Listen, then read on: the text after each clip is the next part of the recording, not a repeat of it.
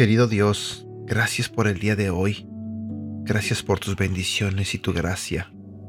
Dios, ayúdame a confiar más en ti. Ayúdame a confiar en tu plan que tienes para mi vida. Sé que a veces me impaciento y me desespero, y mi desesperación me lleva a hacer tonterías. Ayúdame a no preocuparme de lo que puede o no puede pasar en el futuro, porque sé que está en tus manos. Ayúdame a pasar más tiempo con las personas que amo, y no permitas que las pierda o me aleje de ellas. Señor, si yo llegara a olvidarme de ti, por favor, Señor, nunca te olvides de mí.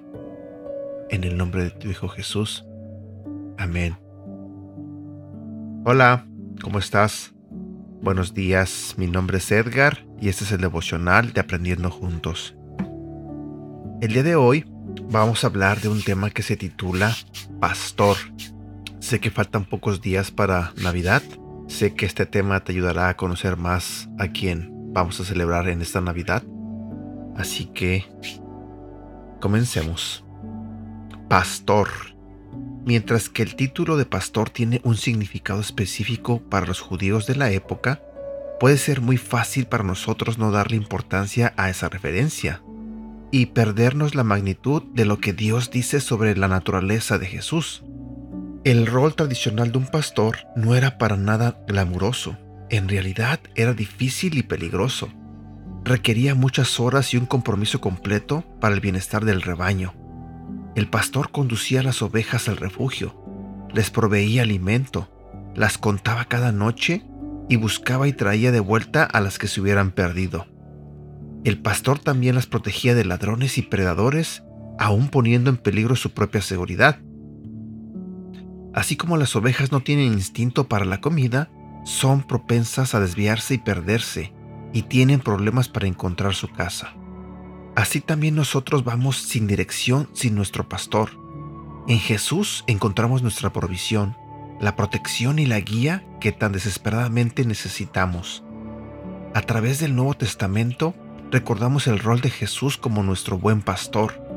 En la parábola de la oveja perdida, el pastor deja las 99 para buscar a una, dándonos una imagen bellísima del corazón de Dios por los perdidos y su compromiso para traernos sanos y salvos a casa.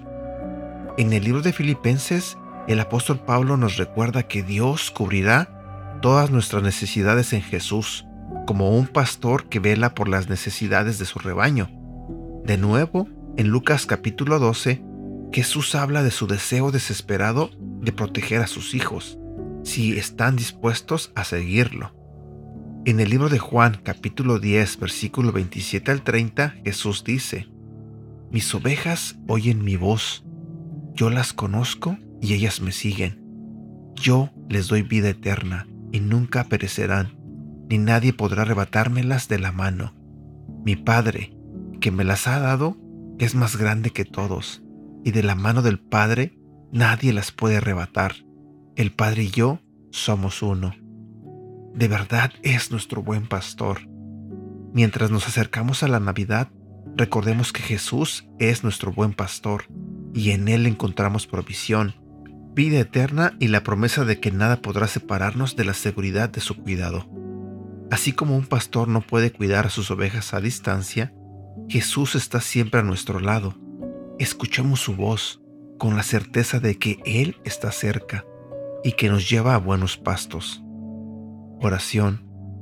Padre, gracias por darnos una imagen tan bella de Jesús como mi buen pastor y por cubrir todas mis necesidades a través de Él. Dame oídos para escuchar tu voz claramente y la valentía para seguirte cuando me llamas. Confío en que solo tú tienes buenas cosas preparadas para mí y que nunca estaré fuera de tu cuidado. En el nombre de tu Hijo Jesús. Amén. Versículo para recordar, Mateo capítulo 2, versículo 6. Pero tú, Belén, en la tierra de Judá, de ninguna manera eres la menor entre las principales de Judá, porque de ti saldrá un príncipe que será el pastor de mi pueblo Israel. Si me permites, déjame te leo también eh, el libro de Mateo capítulo 18, versículo del 12 al 14. ¿Qué les parece? Si un hombre tiene 100 ovejas y se le extravía una de ellas, ¿no dejará las 99 en las colinas para ir en busca de la extraviada? Y si llega a encontrarla, les aseguro que se pondrá más feliz por esa sola oveja que por las 99 que no se le extraviaron. Así también, el Padre de ustedes que está en el cielo no quiere que se pierda ninguno de estos pequeños. Y aquí terminamos con este devocional, pero antes de despedirme, quiero hacerte una pregunta. ¿Recuerdas cuando tú estabas extraviado? ¿En qué situación o circunstancia te encontrabas cuando Dios te alcanzó, cuando Dios te encontró? Y si en este momento te sientes extraviado o te sientes extraviada, déjame te digo que Dios está ahí, encontrándote, alcanzándote. Bueno, reflexiona sobre eso, cuídate y que tengas un bonito día.